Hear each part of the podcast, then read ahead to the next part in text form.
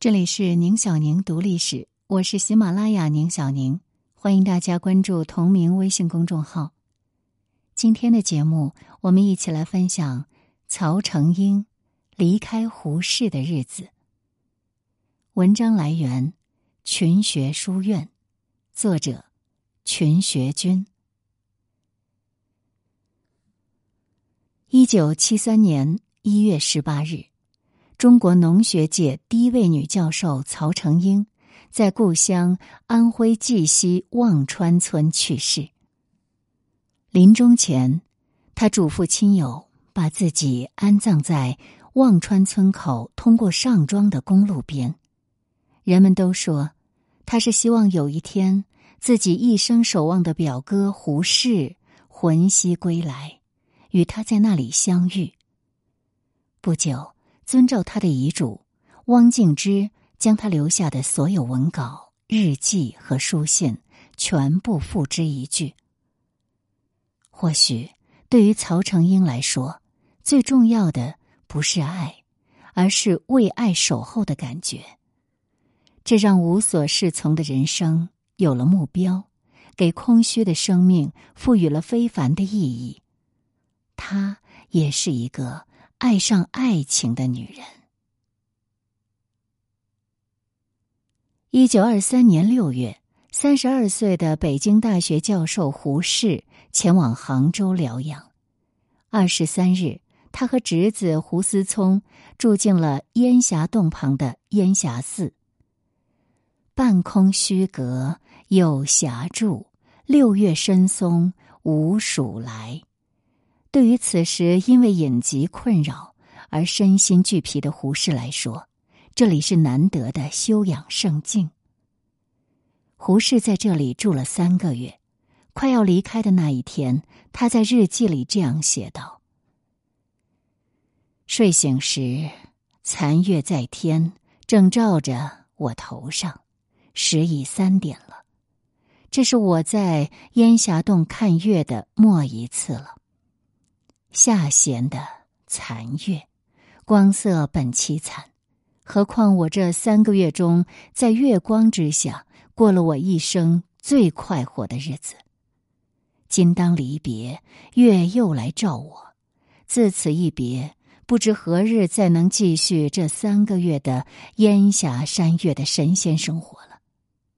枕上看月，徐徐移过屋角去，不禁。黯然神伤。终其一生，胡适对这一段神仙生活念念不忘。多年以后，他曾经在一首小诗《多谢》里面再三回味：“多谢你能来，为我山中寂寞，陪我看山看月，过神仙生活。”匆匆离别变经年，梦里总是相忆。人道应该忘了，我如何忘得？诗中这个让胡适一生不忍割舍的你，就是在烟霞洞与他朝夕相处、缠绵厮守三个月的表妹曹成英。曹成英。是安徽绩溪望川人，与胡适老家绩溪上庄是一箭之遥。胡适与曹成英没有血缘关系，胡适同父异母的二哥娶了曹成英同父异母的二姐，胡适同父异母的三哥又娶了曹成英同父异母的三姐。这种亲密的非血缘关系无以明之，姑且互称为表兄妹了。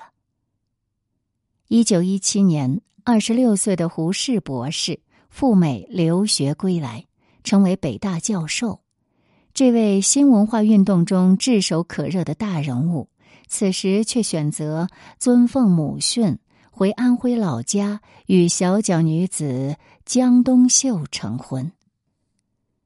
在婚礼上，十五岁的曹成英第一次见到胡适，因为她是新娘子的伴娘。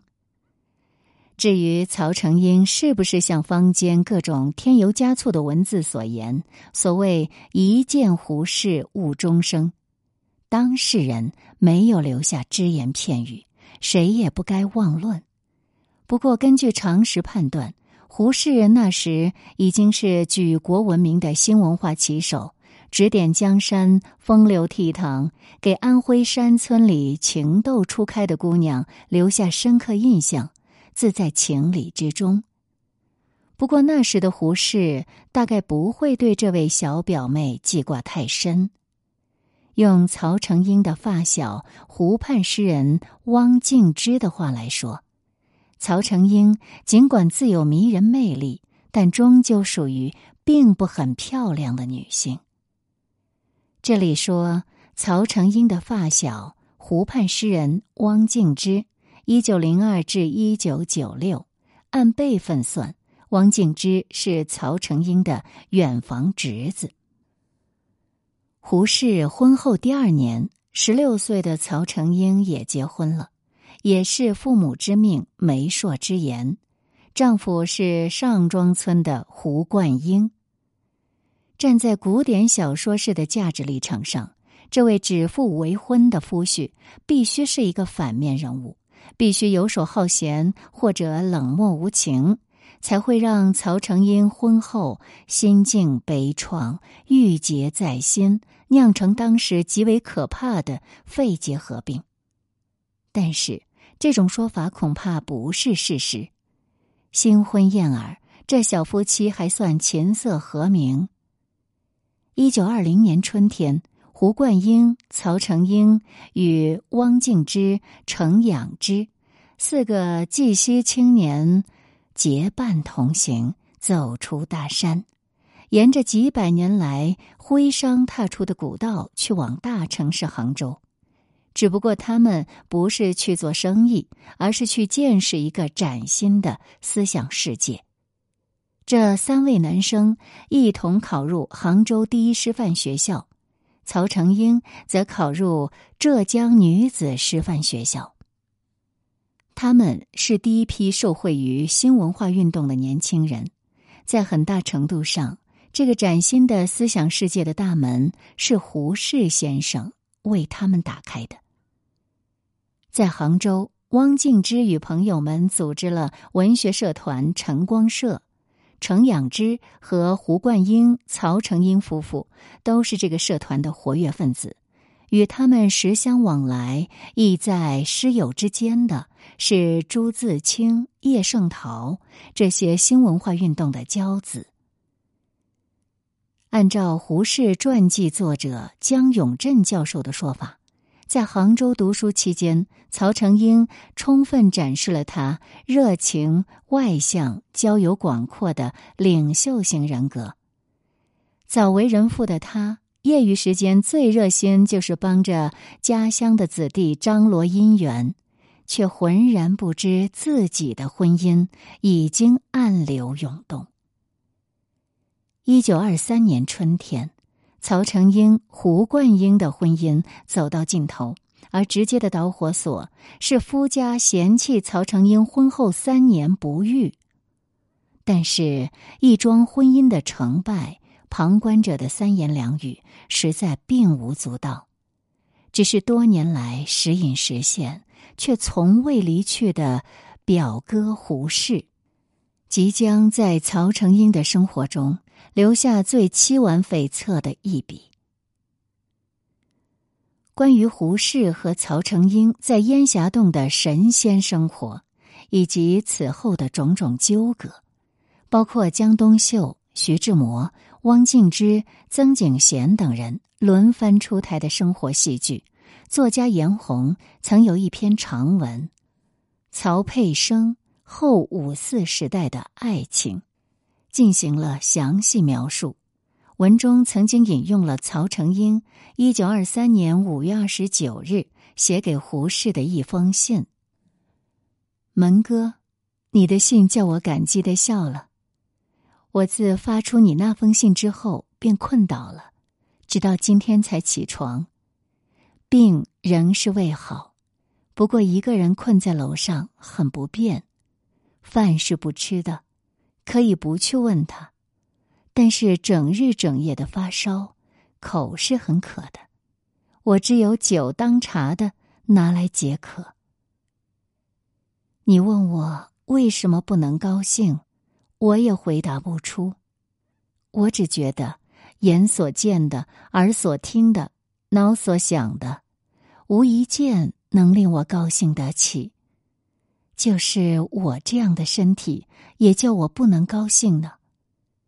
我所敢当的，宇宙中只有罪恶、虚伪，另外是没有什么了。请你告诉我。我说的对不对？我醉了，很醉了，因为我今天没有吃饭，只吃几口酒，所以很醉了。我要去困一会儿再来。我不去困了，困着了总是做些极无聊的梦，令人讨厌。门哥，你待我太好了，教我不知要怎样感激你才是。啊！我只要记得，世上除掉母亲、哥哥之外，还有一个门哥。妹丽娟。一二五二九下午。胡适原名四门，曹成英乳名叫丽娟。颜红的评价是：这封信里夸张的语气。过度的感触，是一封典型的女文青的来信，而女文青呢，就是比一般的女青年更受欢迎。她们夸张、矫情、际遇堪怜，需要解救。男人果然去解救他们了，其实是解救了他们自己的寂寞难耐。当然，对于胡适这桩婚外的恋情，是非对错。留给后人评说就好。一九三四年，年过而立，依旧孑然一身的曹成英，在二哥曹成克的资助下，到美国康奈尔大学留学，念的还是农学。学校和专业与胡适当年初到美国时一模一样，而胡适也确曾写信给昔日女友维廉斯。祝他照顾曹成英。三年以后，曹成英在康奈尔获得遗传育种学硕士后，回到祖国，先后在安徽大学、四川大学、复旦大学担任遗传学教授。她是中国农学界的第一位女教授。单身女教授的生活清苦而孤独。绩溪小同乡程彩芬曾经为曹成英做过保姆。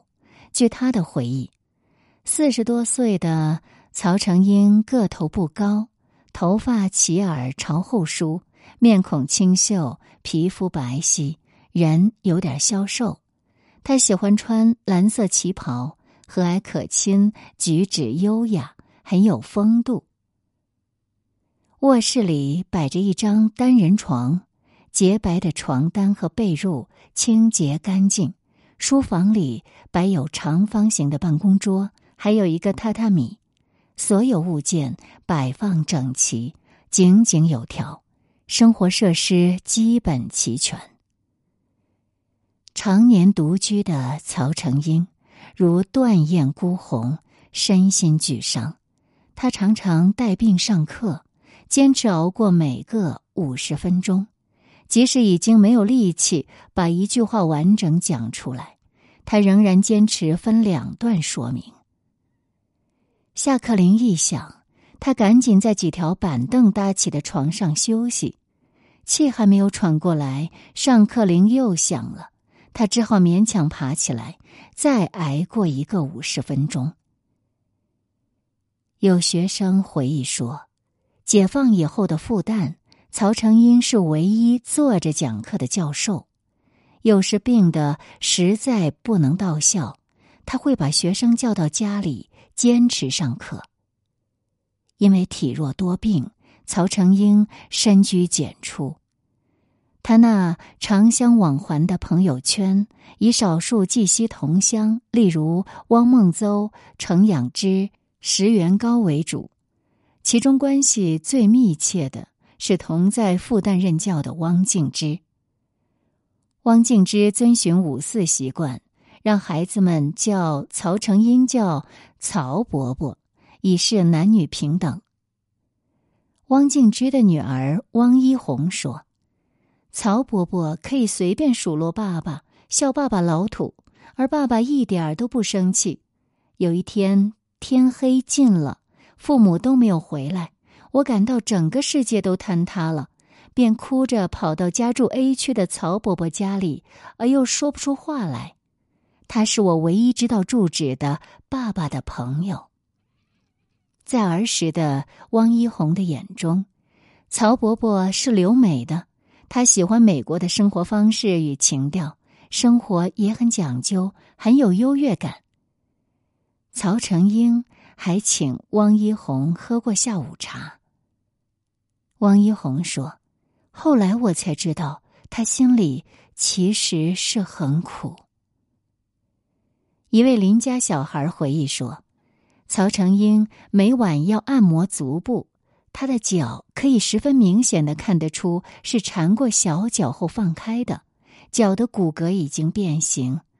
他告诉我，我们乡下不缠小脚的女人是嫁不出去的。”接着又补上一句：“不过。”你看我缠了小脚，还是嫁不出去。这样的自我调侃从一个独居的中年女教授口中说出来，只是无限的感伤。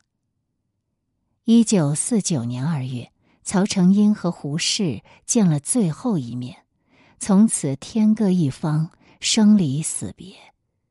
终其一生，在曹成英的卧室里。常年保存着两件东西，一个是当年胡适为他在美国买的手表，还有一幅胡适亲笔书写的条幅。一九五二年九月，全国高校院系调整，曹成英所在的复旦大学农学院除了茶叶专修科外，全部迁到了沈阳。按照政策。年过半百又体弱多病的曹成英教授，完全可以不去寒冷的东北，但是因为不忍放弃被他视为唯一精神支柱的学术研究，五十岁的这位女教授依然决定随愿同行。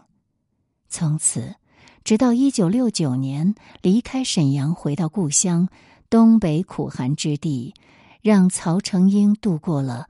悲苦人生中温暖静好的十七年，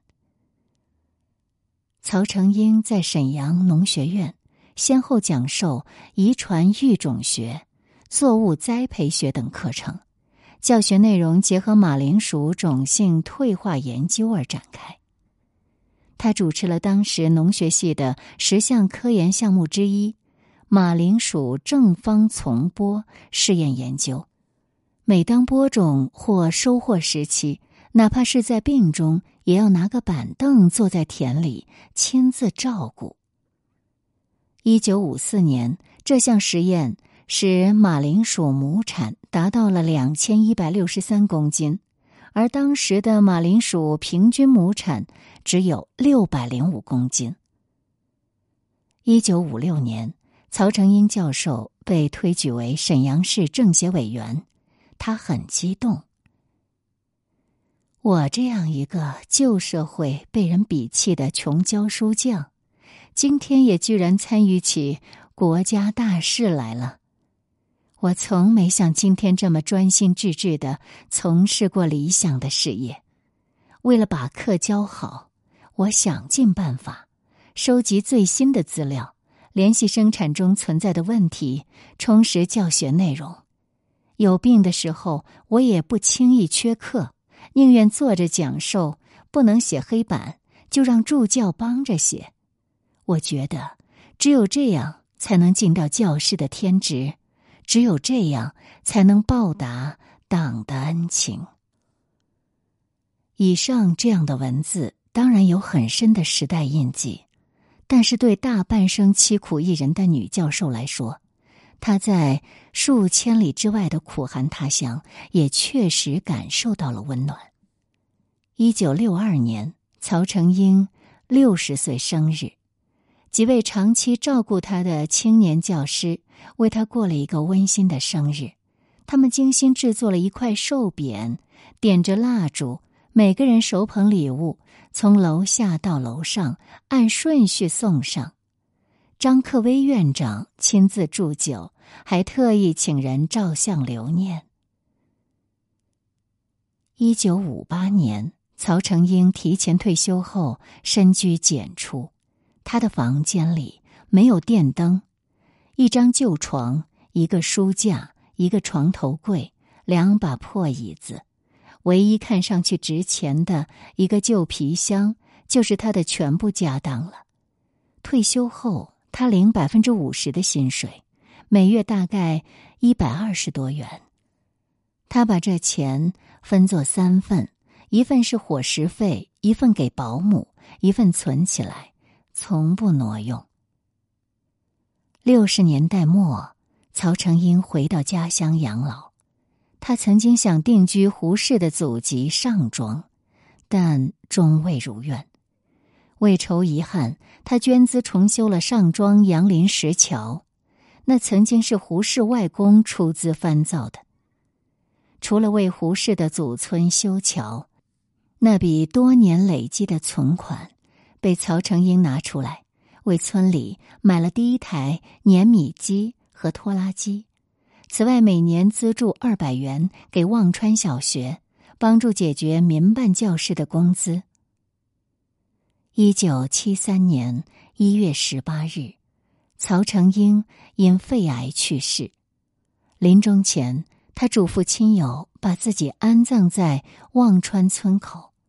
通过上庄的公路边，人们都说他那是希望有一天胡适魂兮归来，能与他在那里相遇。不久，遵照他的遗嘱，汪静之将他留下的所有文稿、日记和书信全部付之一炬。或许，对于曹成英来说，最重要的。不是爱，而是为爱守候的感觉。这让他无所适从的人生有了目标，给空虚的生命赋予了非凡的意义。而她，也是一个爱上爱情的女人。感谢守候，这里是宁小宁读历史。接下来的时间，我们来看看这篇文章的读者评论。为什么说人家凄苦？人家用自己的方式过完了自己的一生，充实而有意义。虽然有一些小遗憾，但是这样才更完美呀。因为他是人，他在一个那样的年代，秉承了一颗自己的初心。最难能可贵的是，他发乎情，止乎礼，这就远远超越了我们大多数人。可惜了。人家与原配相濡以沫，与威廉斯一生纠缠，对陆小曼念念不忘，中间情人无数。这三个月的同居生活，换一生孤独，值与不值，见仁见智吧。可惜曹教授身后，文字付之一炬。其真实内心，只能凭后人任意揣测了。